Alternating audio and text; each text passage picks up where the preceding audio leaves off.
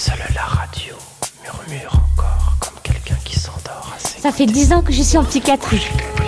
Tout au début parce que j'ai fait un voyage, j'étais aux Indes et la télépathie dans la science, dans les cheveux, dans la, par, la, par la télépathie, par les voix que j'ai entendues, ça m'a rendu l'oreille très fine et j'étais obligée de me rendre en psychiatrie car j'avais le bouton déboutonné dans tous les sens de l'homme, dans le pas de serment, des seins, des nombres et du cul et des lélés. J'étais aux Indes parce que M. Wright, il avait fait un petit bateau en ciment au port de la rivière des Galets et il a jeté le bateau en mer pour les jeux de la République France latine. J'ai été seule et là-bas, les gens m'ont fait du mal je suis tombée malade. Les Indiens m'ont drogué, m'ont donné de l'opium dans mon sommeil. Mais ça m'a rendu Louis, Louis déboutonné, ça m'a rendu la langue, les gencives cassées, ça m'a déboutonné par en bas, ça m'a donné la colère, la colère des poumons, des seins si quelqu'un qui s'engage comme ça dans la psychiatrie hein, n'éprouve pas devant un schizophrène, devant un malade, une sorte de, non pas d'admiration, mais de, de stupéfaction, hein. un petit peu que, comme devant l'Himalaya. Il vaut mieux qu'il fasse autre chose. C'est pas la peine d'assister. Il faut qu'il y ait ce, ce ah devant la transcendance, c'est-à-dire d'une autre logique. Bonjour. Depuis deux jours, nous nous aventurons dans l'inquiétante étrangeté qui nous habite. Vous aurez entendu les mots folie, aliénation, souffrance psychique, psychose, troubles bipolaires de l'humeur et aussi angoisse, solitude, médicaments, peur. Presque à mi-chemin, déjà se dresse devant nous la grande ombre protéiforme de la pédopsychiatrie les mouvements syncopés d'Antonin Artaud, les questions sur ce qui nous attend dans ce 21e siècle en termes de psychiatrie. Toutes ces pistes, nous les emprunterons jeudi et vendredi. Aujourd'hui, nous allons à 11h pousser de nouveau les portes et voir s'ouvrir les grilles du SMPR de Lyon pour entendre ces infirmières qui font elles aussi la psychiatrie. À 10h, nous retrouverons Marie-Rose Moreau, Claire Mestre, Yves Nolot et le docteur Jolivet pour zigzaguer dans la psychiatrie autrement, dans le droit fil des archives de ce matin. Si vous le voulez, nous allons demander maintenant à la cabine euh, de nous faire passer euh, la bande sonore de ce film admirable de Jean Rouche qui s'appelle Les Maîtres Fous. Vous délirez, monsieur Arthur. Vous êtes fou. Comment devient-on fou Je ne délire Comment pas. devient-on simplement psychopathe ou présente-t-on un désordre Je crois qu'il vaut mieux lui faire prendre un calmant pendant quelques jours. Il est agité. Et voici notre émission Les Grandes Conférences. Aujourd'hui, 19e rencontre internationale de Genève, La folie et le monde moderne, par le docteur Henri Hay, médecin psychiatre. Et ça, nous, sommes- nous ne sommes pas tous des malades mentaux. Être fou, c'est comme un de ces cauchemars où on essaie d'appeler au secours sans y parvenir. Qu'est-ce que c'est qu'une maladie mentale? Et Ou alors l'obligation de le confronter Si on à réussit cette autre interrogation. à Qu'est-ce que notre civilisation De quelle folie se détache notre civilisation ou vers quelle folie elle va Le fond du problème doit être résolu par son fond.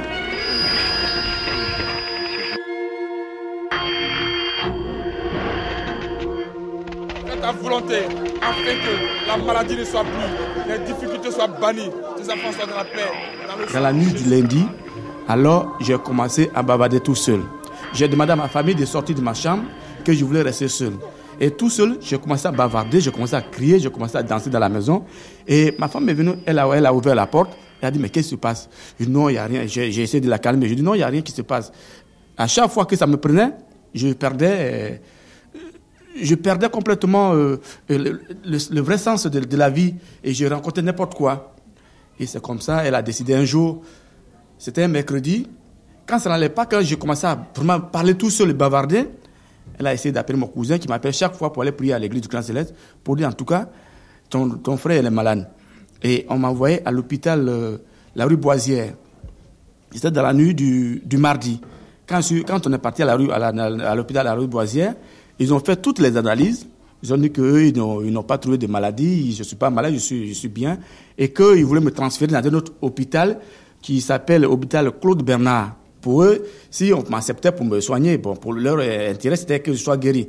Mais puisqu'ils ont dit, ils ne connaissent pas l'origine de ma maladie et qu'ils voulaient me transférer dans un autre hôpital qui s'appelle l'hôpital Claude Bernard, alors à ce moment, eux, ils ont dit non, si c'est comme ça, nous on le reprend et qu'on va l'amener au pays parce que c'est des troubles mentaux, ils parlent tout seuls, ils dansent, ils rient, donc euh, nous on va l'amener au pays. Et c'est comme ça, on a appelé euh, quelqu'un qui fréquentait l'église du Christ Céleste et à l'époque c'était dans la paroisse qui se trouve à Saint-Denis et on est parti, c'était mercredi matin et c'est comme ça arrivé dans la paroisse, j'ai commencé à crier, j'ai commencé, à, à dire non, je ne peux pas rentrer dans, euh, dans, votre église parce que ça ne me plaît pas, ça, c'est pas mon genre. Et c'est comme ça, ils m'ont forcé, et des forces, ils m'ont mis dans le temple. Et la première personne que j'ai rencontrée, la première personne m'a dit, a pris une Bible, et il m'a dit, Monsieur, ce qui peut vous guérir, voilà votre remède. J'ai dit, mais non, c'est pas possible. Ce livre ne peut pas me guérir. Je connais la Bible, les prêtres utilisent la Bible, mais la Bible ne peut pas me guérir. Il a dit, monsieur, restez tranquille, c'est la Bible qui peut vous guérir. Et le monsieur est venu, il m'a présenté un passage dans, la Bible qui s'appelle le psaume 35. Il a dit, monsieur, vous lisez ça, euh, pendant que vous êtes là, vous lisez seulement le psaume 35 et vous allez être délivré. Et au bout d'une semaine, je me suis retrouvé et j'ai commencé à prier comme les autres. Maintenant, au moment où je suis resté en train de prier de temps en temps, je voyais beaucoup d'images, je voyais beaucoup de représentations. Un jour, c'était euh, dans le temple où on priait, et c'était ce qu'on appelle le culte des visionnaires, c'est qu'il y avait une croix du Christ, comme vous l'avez constaté euh, dans, le temple, et cette croix était en feu. C'était en feu, c'était en flamme. Et j'ai trouvé le responsable des visionnaires, je lui ai posé la question, alors qu'est-ce que qu'est-ce que c'est ce feu que j'ai vu là? Et il m'a expliqué, il a dit, ce que vous avez vu, c'est une vision. Et il m'a expliqué cette vision. Et ça a continué, les images ont continué, les images ont continué. Et c'est là, la formation de, de visionnaire a commencé pour moi.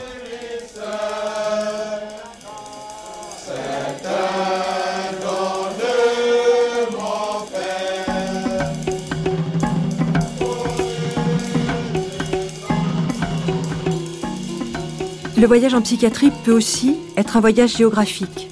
C'est le parti pris d'aujourd'hui, où les archives de l'INA, réunies par Martine Auger, nous conduisent au Cameroun, mais aussi en France, où notre richesse multiculturelle fait s'introduire la géographie du monde dans ce qui peut se dire de la maladie mentale.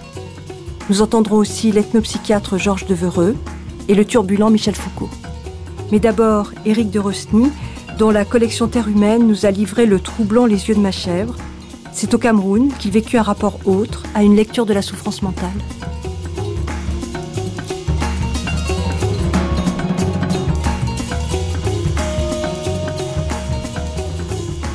Je surveillais le dortoir des élèves. À ce moment-là, nous avions un internat. Et euh, soudain, il y a un des élèves qui s'est mis à trembler devant tous ses camarades euh, le soir. Et un tremblement qui est devenu convulsif, qui, est devenu, qui, qui, a pris d'ailleurs une tournure euh, inquiétante à mes yeux. Il se tordait, j'ai cru qu'il était pris d'épilepsie. et ça m'inquiétait énormément. Et alors, mon premier réflexe a été de me précipiter vers lui. Euh, pour euh, lui venir en aide. Je ne sais pas d'ailleurs même si médicalement euh, parlant c'était une bonne attitude. Mais en tout cas c'était mon réflexe, m'approcher de lui et les gens ont dit surtout ne bougez pas, laissez-le. Ses camarades de classe, c'est un élève de sixième, hein, donc c'était des enfants de 12-13 ans. Ils m'ont dit non, non, non, ne, ne, touchez pas, ce sont les Miengu. Alors les Miengu, je venais d'arriver au Cameroun et je ne savais pas qui c'était que les Miengu, mais je dirais dans la détermination du ton de mes élèves, j'ai senti qu'il fallait pas que je que j'intervienne. Euh, au bout d'un certain temps, il y a un camarade qui a pris un peu d'eau dans ses mains et qui l'a jeté au village de l'enfant qui se qui se tordait sur le sol, qui me paraissait avoir à première vue une crise d'épilepsie, si vous voulez. Et puis ça l'a immédiatement calmé. Alors, euh, le lendemain, on a prévenu sa famille que l'enfant avait eu une crise au dortoir. Ses parents sont venus le chercher et on n'a jamais revu. Il a été emmené dans un autre établissement dans le nord du pays.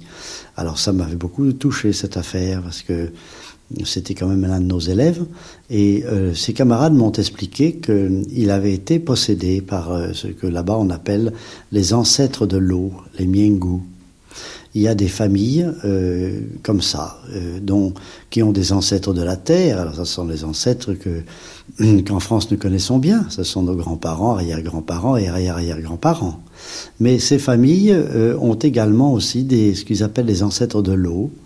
C'est-à-dire qu'ils estiment qu'il y a une, partie de leur famille qui demeure dans les profondeurs aquatiques. Il faut dire que le, que le Douala étant dans, un des lieux les plus arrosés du monde. Nous avons 4 mètres d'eau par an, nous baignons dans l'eau. Bon, ceci donc n'est pas euh, rationnellement euh, inexplicable, mais il faut le vivre. Quand on voit justement un garçon comme ça qui est possédé, il est donc possédé par un, euh, au pluriel miengu, au singulier un djengu, qui doit probablement une femme, car les garçons sont possédés par des femmes, et les hommes par, les hommes par les femmes, et les femmes par des hommes. Et je dirais que ça, ça a une dimension quand, quand, quand c'est vécu dans un milieu autre qu'un établissement scolaire, quand c'est vécu en famille, quand c'est vécu dans un village, ça a une, ça a une dimension mystique. Et, nous sommes là très loin de la folie, n'est-ce pas voyez? Et bien que dans un premier temps, euh, cet enfant m'a donné l'impression d'être euh, d'une crise d'épilepsie. Bon, c'est pas vraiment la folie, mais ça entre un peu dans la catégorie euh, globale du mot folie. Ça, ça a été, si vous voulez, mon choc culturel, le, premier. Et je me suis juré, et par la suite, d'essayer d'entrer dans cet arrière-monde qui était celui de mes élèves, et je ne me voyais pas euh, rester éducateur de cette jeunesse sans, sans avoir pu, disons, euh, pénétrer leur arrière-monde et connaître ce que, ce que, ce que apparemment j'étais porté à appeler épilepsie ou folie, et qui était en fait une des manifestations les plus euh, graves, les, plus belles, euh, les plus anciennes de leur religion traditionnelle, de la possession. Voyez Et pourtant, cette possession, on essaye de, de l'arrêter, de la soigner aussi. Oui, on essaye de la calmer.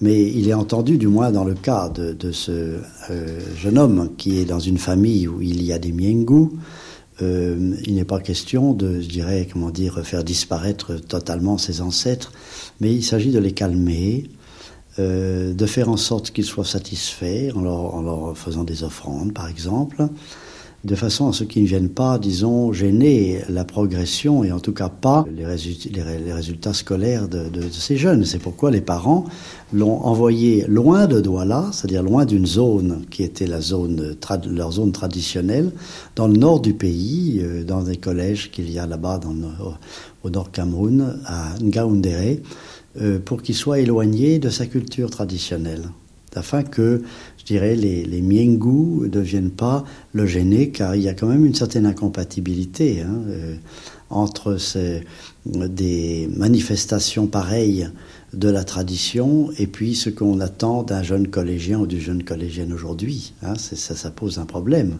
Alors aujourd'hui que la population est à 50% en ville, quand je suis arrivé au Cameroun en 1956, il y avait 90% des Africains qui vivaient dans la campagne.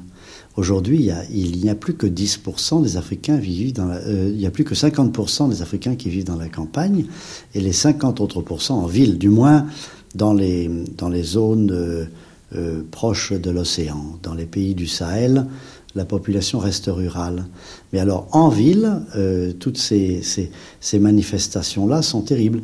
Et euh, d'ailleurs à mes élèves, une fois, je leur ai dit, je, leur ai, euh, je leur ai montré de façon un peu cynique la situation d'un ancien élève du collège qui avait pourtant, je crois, réussi dans ses études, et qu'on voit déambuler nu avec les cheveux hirsutes et un livre à la main dans les rues de Douala. Des fous vagabonds si vous voulez. Donc, je dirais, le passage à la vie moderne transforme ce qui, pourrait qui était appelé, par exemple, possession. C'est une des causes de, disons, de ce dérèglement euh, physique des gens, à la folie. La, la folie est le mot moderne euh, pour parler de ce qui, dans la tradition, euh, avait, euh, disons, euh, un, tout autre aspect et certainement une dimension plus religieuse.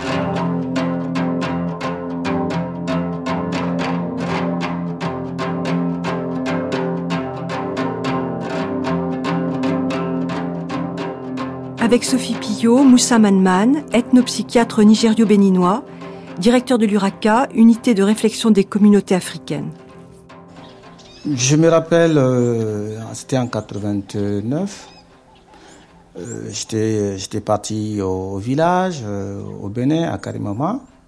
je me suis retrouvé médecin venu d'Europe qui connaît qui connaît tout, hein, qui est omnipotent, omniscient. Alors, on m'amène un malade. Un malade qui est un homme de 30, 40 ans à peu près. Je ne peux pas définir l'âge parce que en, campagne, euh, il n'y a pas d'acte de naissance. Alors, on me l'amène, qui, euh, dit-on, euh, n'arrive pas à dormir, qui parle tout le temps la nuit, qui de temps en temps crie et qui menace sa femme. Et on me demande de l'aider à, à, retrouver le sommeil. Alors, Qu'est-ce que j'ai fait J'ai essayé de lui donner des hypnotiques. Euh, au début, c'était des tranquillisants. J'ai commencé à donner, puis ça allait mieux. Mais ça ne l'empêchait pas, à chaque fois, euh, à des périodes données, par exemple le soir au crépuscule, il tape ses crises. vers 18h30, 19h au crépuscule, il crie en courant, il sort du village et il va se mettre sous un arbre. Et c'est à partir de ce moment-là que les villageois, ont, les, parents, ils ont dit, tiens, ça, ce n'est pas une maladie de docteur. Il faut absolument avoir euh, un guérisseur traditionnel.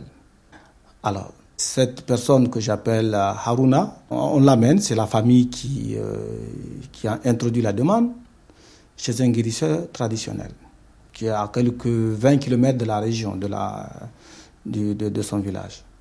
Alors, la famille, presque toute la famille, s'est déplacée pour aller chez le guérisseur.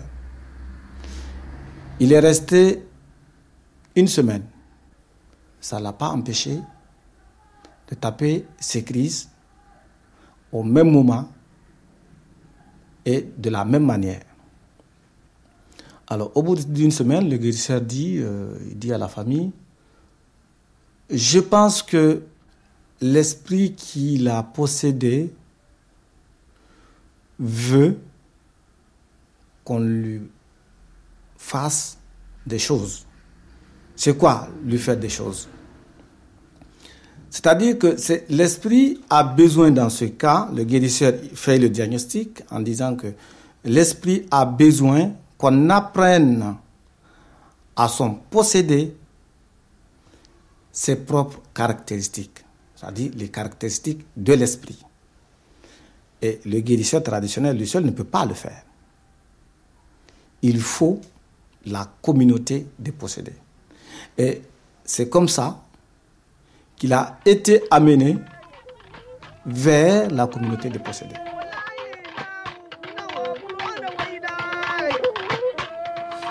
Bien, alors là on passe dans la musique.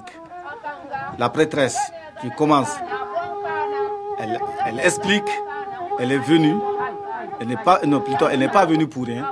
Elle est venue pour que, pour qu'elle puisse voir, enfin, que Aaron soit possédé. Et elle pense que euh, euh, ça peut être possible.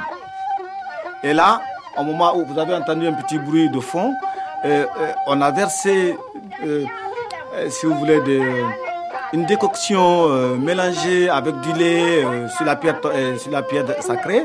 Et on demande à, on demande à l'esprit de posséder Aruna. Et cette énergie vitale, ça, ne vient que de la musique en ce moment.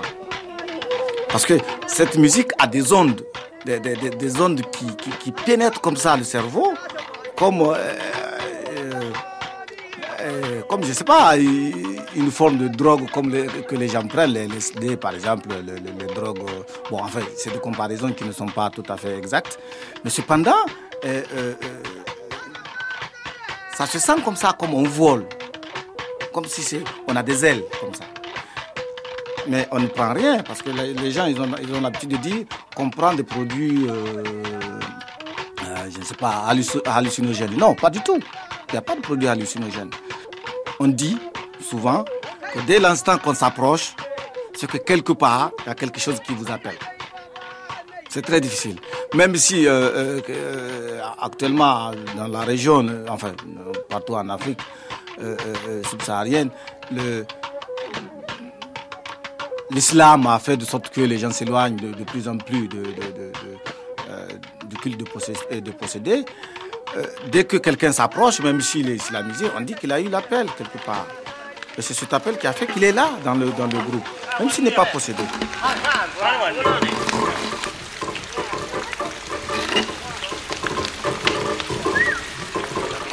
J'ai fait une formation d'ethnologue et puis j'ai travaillé pendant très très longtemps dans les hôpitaux psychiatriques parce que les ethnologues ne voulaient pas de moi.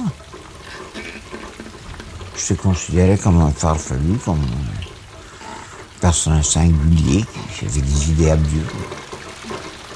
Nous devons à Georges de Vereux l'image de l'enfant dans deux tribus, Moab et Sédang.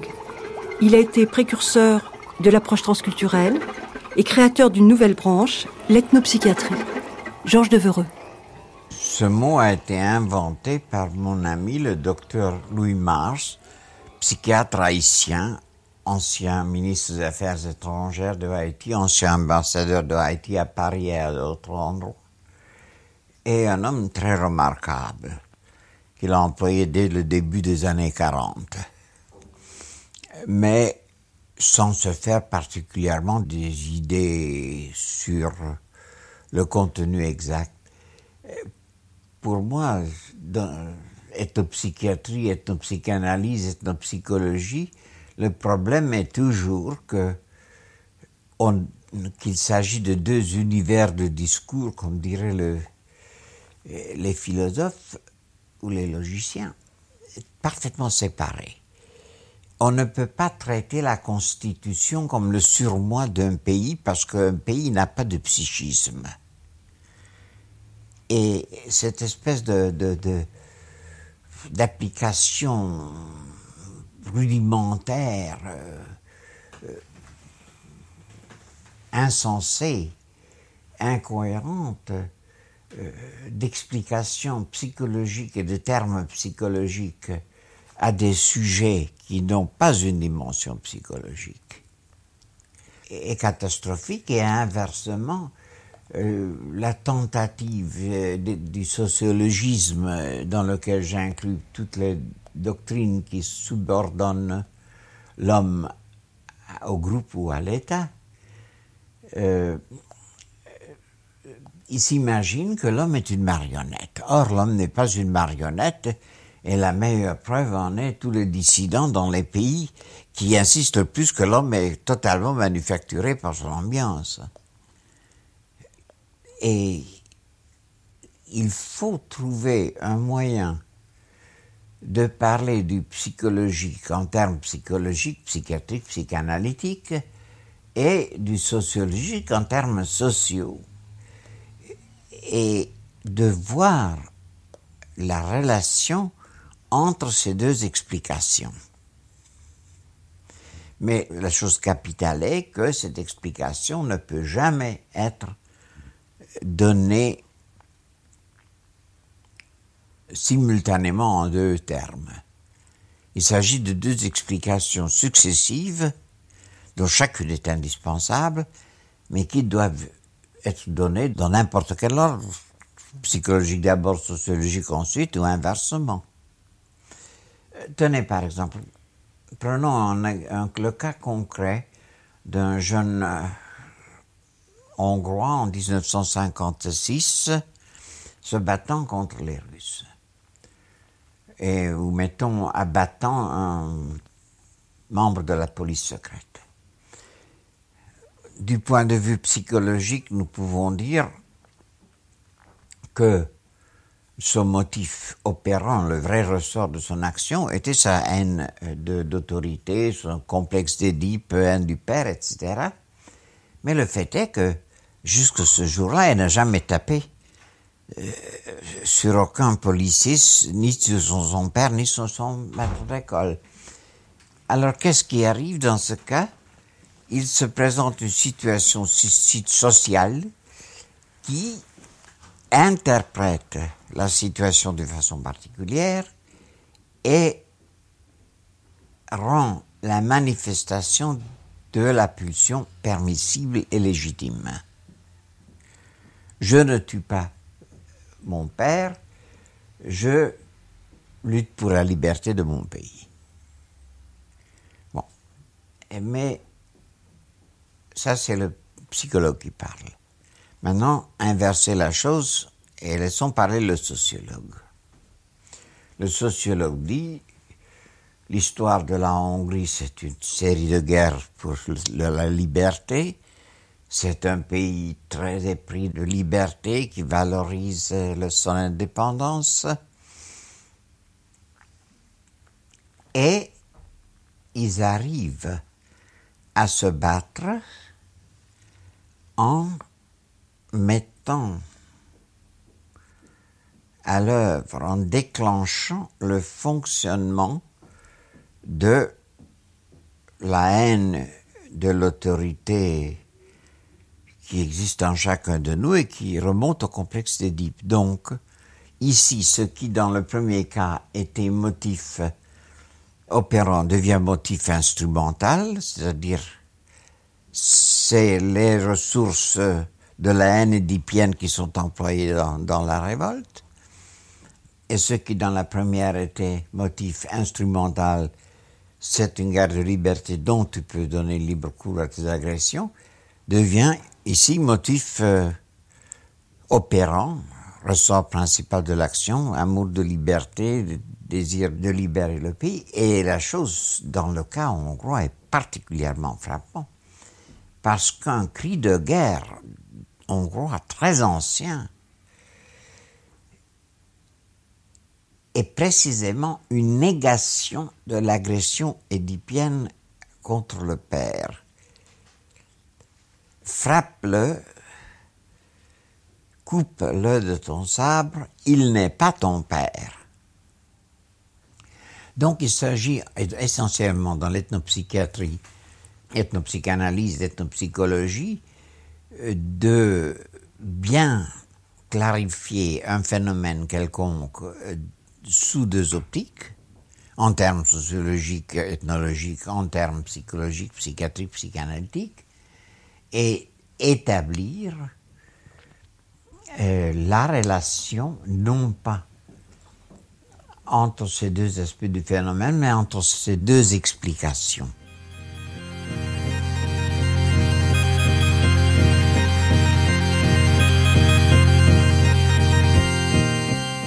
Je ne crois pas qu'il y ait une seule maladie au monde dont on ne puisse pas trouver l'équivalent, un, équivalent, quelque part. Mais ce qu'il y a, c'est que dans certaines sociétés, certaines formes de maladies sont particulièrement communes, ont toute une mythologie, un folklore qui les entoure, parfois un rituel.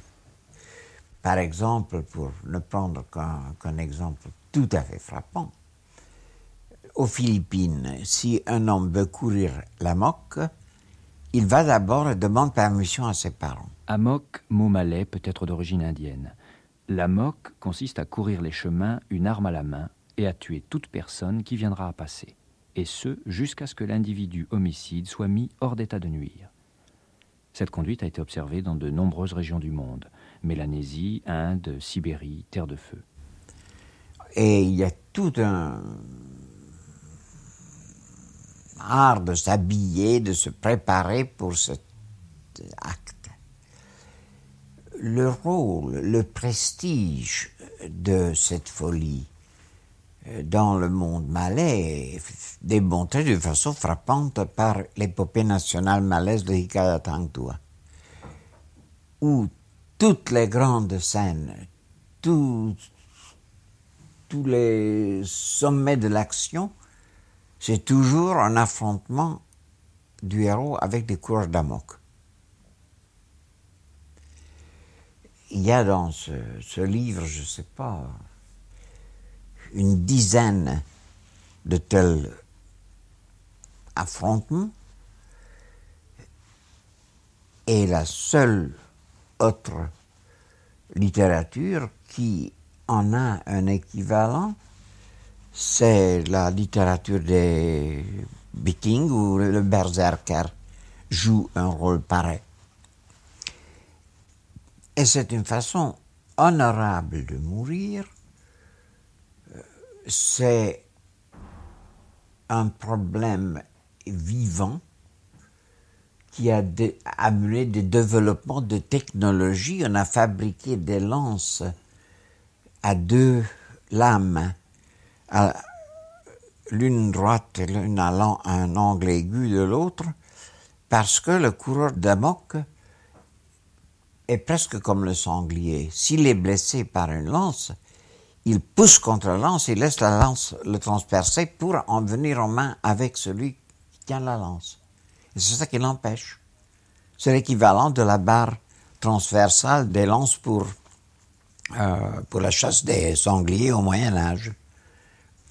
Il y avait dans les rues de Java, c'est le professeur Cabaton de l'école des langues orientales dont j'ai suivi les cours il y a 50 ans et plus. il y avait, selon lui, au coin des rues, des bâtons à fourche qui permettaient aux passants, si quelqu'un commençait à courir la, la moque, de le prendre même s'il n'était pas armé pour se protéger. C'était comme un moyen d'appeler le téléphone. Donc, vous voyez, c'est une chose qui est profondément enracinée dans la culture malaise. il y a eu aussi à Camden, New Jersey, il y a une trentaine d'années, un ancien combattant qui tout d'un coup est devenu fou et a couru à travers les rues, abattant, je ne sais pas, une douzaine de personnes avec un pistolet qu'il avait. Et on a parlé du coureur d'amok de Camden, mais ce n'est pas une vraie course à l'amok parce que ce qui manquait, c'était le cadre euh, social, la signification symbolique de toute cette action. C'était une attaque meurtrière euh, toute simple et le type se fichait pas mal s'il survivait ou non. Alors donc, je dirais, ce deuxième exemple ne relève de l'ethnopsychiatrie que pour autant qu'il nous permet de démontrer la différence entre la folie homicide explosive, euh, ritualisée, culturellement organisée, ou alors totalement spontanée, autonome, individualiste. Et on voit des transformations euh, dans la statistique de l'incidence de diverses maladies mentales dans les peuples dits primitifs. Par exemple, il y a encore 30 ans, il y avait beaucoup de gens qui s'occupaient d'ethnopsychiatrie qui maintenaient que à un niveau suffisamment primitif, il n'y avait pas de vraie dépression. Euh, je ne suis pas sûr que ce, soit vrai, mais on l'a dit. Et on l'a dit, on l'a répété. Or, aujourd'hui, il n'y a pas question en Afrique, euh, partout où autrefois on était supposé ne pas trouver des dépressions par manque de développement du surmoi comme explication, on trouve bel et bien des dépressions tout à fait authentiques. Il y avait aussi que la dépression semble augmenter comme statistiquement dans notre propre milieu.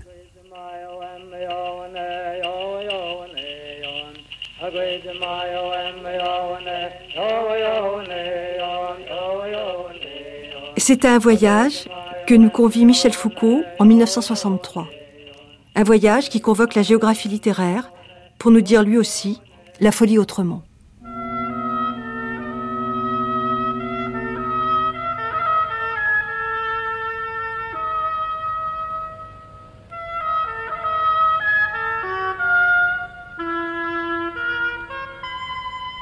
RTF, France 3 National présente l'usage de la parole.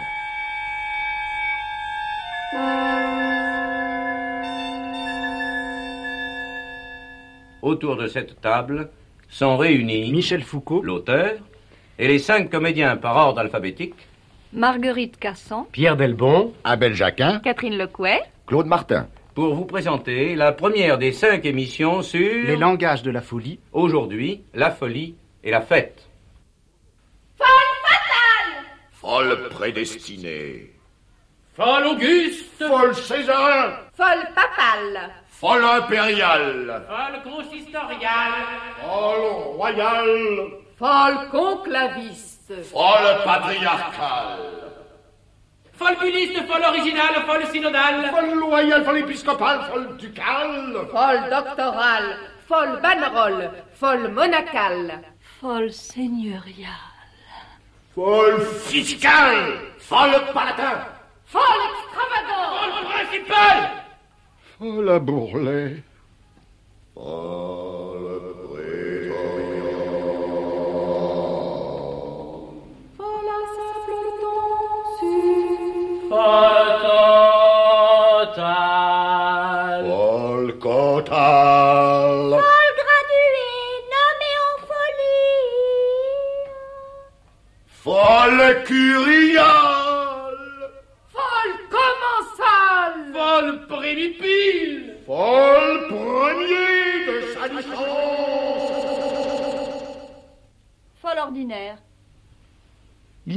Civilisation sans folie. Cette part d'ombre, ou si vous préférez d'illumination, elle accompagne l'homme partout. Partout où il pose des limites, partout où il établit des institutions, partout où il fixe des lois, chaque fois sans doute aussi qu'il parle. Seulement voilà. Il y a des civilisations où la folie est proche parente de la religion, d'autres où elle s'apparente au contraire à la magie ou encore à la médecine. Je crois, j'ai l'impression que dans la nôtre, et ceci depuis le fond du Moyen Âge, elle s'apparente plutôt à la fête. Témoin ce texte de Rabelais que vous avez entendu tout à l'heure, et qui est comme une espèce de fête verbale de la folie, ou de fête du langage en folie. Comme si, dans la folie, notre culture cherchait une vacance, un envers d'elle-même qui soit pour elle comme un miroir, un moment absolu où le temps s'interrompt, fait cercle pour un rituel et inaugure entre les hommes des formes de communication que leur langage, que leur langage de tous les jours, ne leur permet sans doute pas. Euh, La fête, au fond, c'est la merveilleuse liberté d'être, comme on dit, en folie, et de trouver au cœur de cet aveuglement l'illumination de tout un monde qui, lui, est en fête. Depuis, depuis très longtemps, depuis le haut Moyen Âge, il y eut, et précisément aux environs du 1er janvier, dans cette région de l'année où les Romains, eux aussi, célébraient leur Saturnale, ce qu'on appelait une messe de l'âne, qui, un peu plus tôt ou un peu plus tard, je ne sais trop, euh, se lia à la fête des fous. Euh, messe caricaturale, défilé grotesque, injures et lazzi contre les puissants, on mettait pour un jour le monde à l'envers. C'était comme une grande messe satanique, mais qu'on aurait chantée en plein jour, messe plus multicolore que vraiment noire, plus masquée et bariolée que réellement secrète. C'était déjà le carnaval. Un contemporain de Sade en a donné une description euh, trop belle pour être vraie, malheureusement. Les prêtres d'une église élisaient un évêque des fous qui venait, pompeusement accompagné, se placer dans les chœurs sur le siège épiscopal. La grand-messe commençait alors. Tous les ecclésiastiques y assistaient, le visage barbouillé de noir et couvert d'un masque hideux ou ridicule. Pendant la célébration, les uns, vêtus en baladin ou en femme, dansaient au milieu du chœur. Ils chantaient des chansons bouffonnes ou obscènes. Les autres venaient manger sur l'autel des saucisses ou des boudins, jouer aux cartes ou aux dés devant le prêtre célébrant, l'encensaient avec un encensoir où brûlaient de vieilles savates et lui en faisaient respirer la fumée. Après la messe, nouveaux actes d'extravagance et d'impiété. Les prêtres, confondus avec les habitants des deux sexes, couraient, dansaient dans les églises, s'excitaient à toutes les folies, à toutes les actions licencieuses que leur inspirait une imagination effrénée. Plus de honte, plus de pudeur. Aucune digue n'arrêtait le débordement de la folie et des passions. Le lieu saint qui en était le théâtre n'en imposait plus. Au milieu du tumulte des blasphèmes, des chants dissolus, on voyait les uns se dépouiller entièrement de leurs habits, les autres se livrer aux actes les plus honteux du libertinage. La scène se portait ensuite hors de l'église. Les acteurs, montés sur des tombereaux pleins d'ordures, s'amusaient à en jeter à la populace qui les entourait. Ils s'arrêtaient de distance en distance vers des théâtres, dressés tout exprès pour leur folie. Là, ils renouvelaient leur jeu en face du public. Vous savez, il ne faut pas croire tout à fait ce que vient de lire Claude Martin. Euh, Dulor écrivait à l'époque des romans noirs, à l'époque de Lewis, à l'époque du moine Antonio, à l'époque où Satan, euh, dans tous les couvents de l'imagination, écartelait des nonnes sur des autels souillés. C'était l'époque où Juliette, tribade raisonneuse, parcourait en furie avec son ami Clairville cellules, cloîtres et chapelles des couvents de Carme. Époque qui, pourtant, a rejoint un rêve sans âge.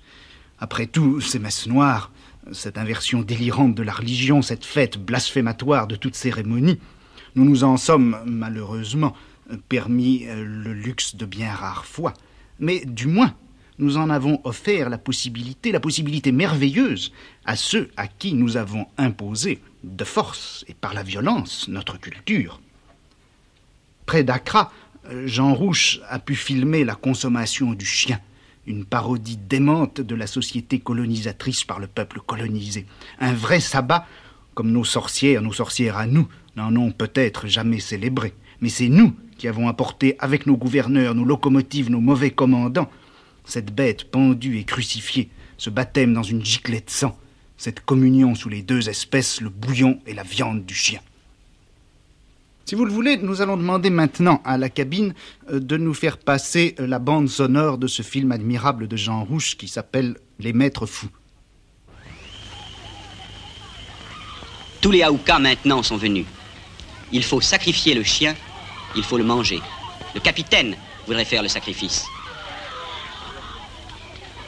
C'est l'homme tranquille, Moukaila Kiri, qui va quand même égorger la bête pour éviter qu'il y ait des accidents. Le gouverneur dit tenez-vous sage. Et le général dit tenez-vous sage.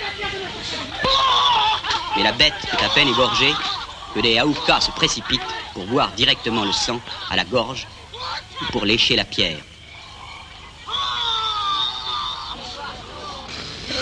Alors, Madame Docteur commence le dépeçage. Le capitaine va mettre des estafettes et demande la réunion d'une nouvelle conférence. Car il s'agit de savoir si ce chien sera mangé cru ou cuit. On ne m'écoute jamais, dit le capitaine. C'est toujours la même chose. Il insulte ses soldats et réussit quand même à réunir la conférence. Le capitaine dit au gouverneur, il faut cuire ce chien pour que l'on puisse apporter les morceaux à ceux qui n'ont pas pu venir. Maïmota, le chauffeur de camion, se propose d'amener le chien. Mais le gouverneur dit, Haouka, regardez, je vais vous montrer comment on découpe un chien avant de le cuire. Le méchant commandant donne des conseils au gouverneur qui n'en a pas besoin. Alors le méchant commandant s'adresse à Moukaïla Kiri, l'homme tranquille. Il lui dit, il faut que l'on ramène des morceaux de viande pour les hommes d'Accra qui ne sont pas venus. Il faut que l'on ramène du bouillon de ce chien dans des bouteilles de parfum vides. Et la locomotive continue ses allers-retours entre le palais du gouvernement et la pierre de sacrifice. Dès que la marmite est bouillante, les Aoukas qui ne craignent ni le feu ni l'eau bouillante plongent leurs mains directement dans le chaudron pour prendre les morceaux de chien. Le méchant commandant a le meilleur morceau, la tête.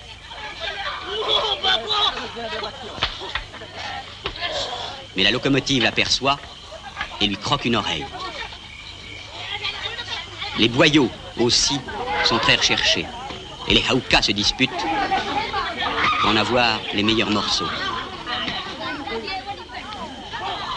Les morceaux de viande sont enveloppés dans des feuilles de bananier. Les bouteilles de parfum vides sont remplies de bouillon de chien. il est tard. Alors, un à un, les Aoukas s'en vont. Les aident, les guident vers le palais du gouvernement où se termine leur crise. Une telle fête des fous, évidemment, nous ne pourrions pas la trouver dans notre culture à nous. Et pourtant, j'ai l'impression que notre culture, elle l'emporte secrètement avec elle. Elle l'emporte secrètement avec elle, eh bien voilà, parce que, jadis, elle a réduit, et une fois pour toutes, de pareilles fêtes, et l'a réduite tout simplement par le jeu du théâtre. Le théâtre, c'est la plage neutre, ironique, apaisée, où la fête, selon moi, se ramène au jeu, où la folie devient pure et simple illusion, où la sombre communauté des participants se réduit à l'image éternelle, à l'image émasculée de la nature humaine. Mais le fou, lui, le fou, le fou des asiles, celui que nous considérons, que vous et moi nous considérons comme le vrai fou. Que saisit-il au fond de ce tintamarre qu'on a déclenché en son honneur et où nous essayons, nous, de retrouver le nôtre? De nos jours, et pour des motifs où la bonne volonté, je le veux bien, joue le rôle majeur, le seul probablement, le seul, hélas. On essaie de reconstituer dans les hôpitaux psychiatriques des formes de vie voisines, autant qu'il est possible, de ce que euh, vous et moi, de ce que tout le monde appelle le normal. Et par un étrange paradoxe, par un étrange retour, on organise pour eux, autour d'eux, avec eux, tout un défilé, avec danse et masque, tout un carnaval qui est au sens strict du terme une nouvelle fête des fous. Eh bien, écoutons l'un de ces fous, pris au milieu d'une telle fête et parlant d'elle, dans ce langage lointain, étranger à toute fête, que Ruchepoli a su recueillir avec patience un jour où, dans un hôpital du midi de la France, médecins et infirmiers faisaient une fête autour des fous et pour eux.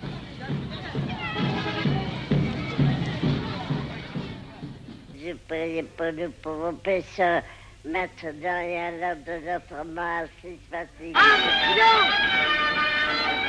Ce qui vient à nous est une fête. Mais vous le savez maintenant, c'est aussi plus qu'une fête. C'est un lieu de rencontre.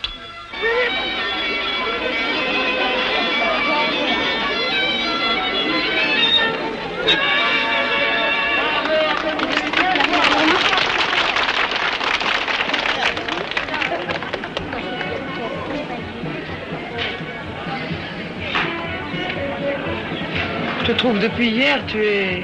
Tu ne dis rien, tu te promènes. Euh, Tu, tu- tu me donnes l'impression d'en vouloir à tout le monde. Vouloir à. Pourquoi vouloir à quelqu'un? Personne ne m'a fait le mal. Mais l'endroit où je suis ne me plaît pas. Le quoi? L'endroit où je suis ne me plaît pas. Ou ici? Pourquoi Je vous ai dit l'autre fois une chose. Je ne veux pas vous le redire deux fois. J'ai mes raisons. Je m'en souviens.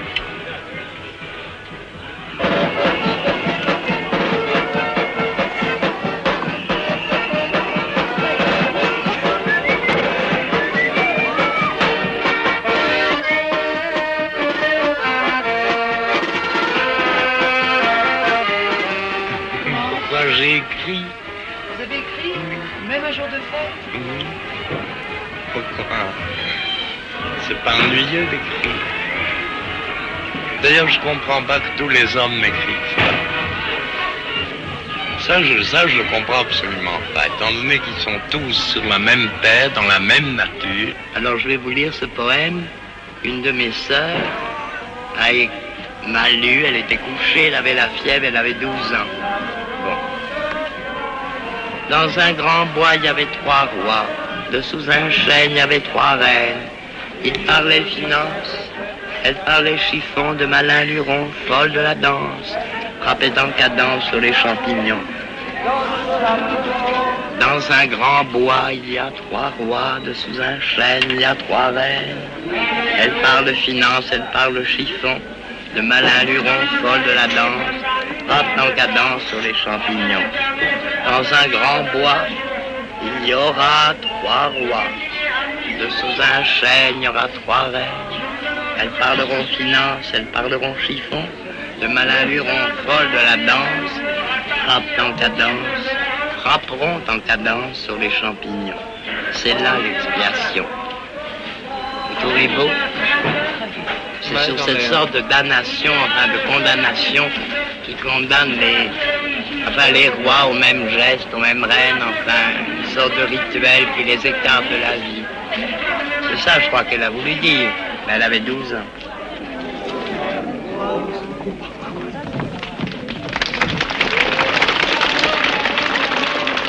Je trouve qu'il y a très peu de gens qui ont participé à la fête aujourd'hui. Pourquoi? Riquet d'une tristesse, regardez-le. Ah bah ça, Riquet, je vais mettre Riquet. Hein? Il est triste d'être ici. Il est triste d'être ici? Oui, il a trois.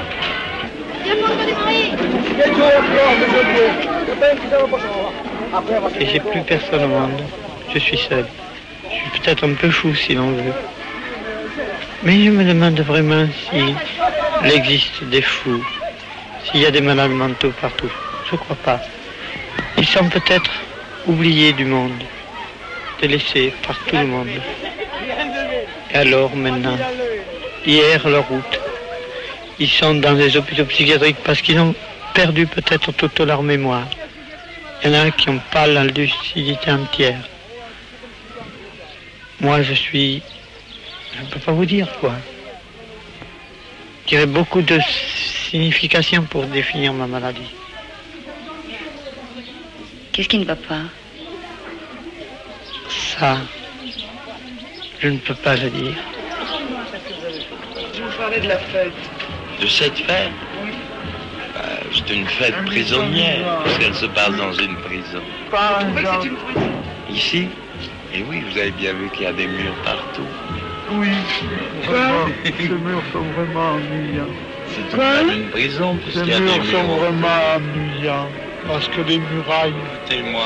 Par exemple, dans une- pourquoi, pourquoi dit-on les frontières? Quel, quel terme ça a, une frontière? Le technicien vient de faire passer la bande sonore d'un film Regard sur la folie, que Ruche Poli a pris à l'intérieur même d'un hôpital psychiatrique avec des documents qui sont tous authentiques.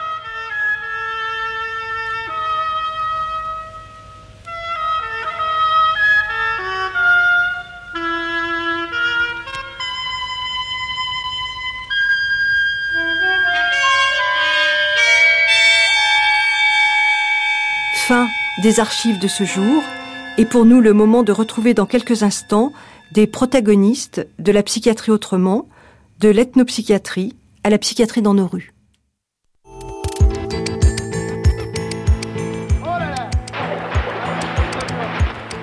voulez voir le style. Et ça. Mais qu'est-ce que vous faites là? Allez, tout le monde à la flotte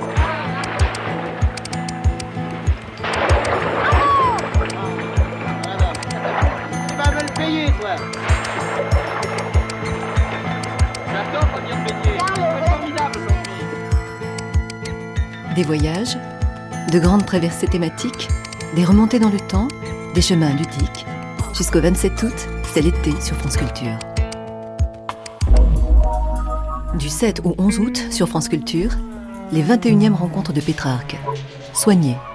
En une vingtaine d'années, et sous le coup de l'épidémie du sida, les relations entre soignants et soignés ont été profondément bouleversées. C'est de ce bouleversement et des nouvelles questions qu'il pose que traitent cet été les rencontres de Pétrarque. Médecins, philosophes, éthiciens, hommes et femmes politiques débattent pendant cinq jours au cloître des Ursulines à Montpellier des devoirs des uns et des attentes des autres. 21e rencontre de Pétrarque, soignée du 7 au 11 août à 20h30. Ils sont astrophysiciens, spécialistes de paléomagnétisme, mathématiciens, neurologues, chercheurs en immunologie, en nanosciences ou chimie supramoléculaire. Cet été sur France Culture, faites leur connaissance. Une dizaine de scientifiques présentent chacun leur discipline, ses dernières avancées, ses défis pour demain. L'été des sciences, 10 portraits de grands scientifiques avec l'Académie des sciences, chaque samedi et dimanche à 18h10.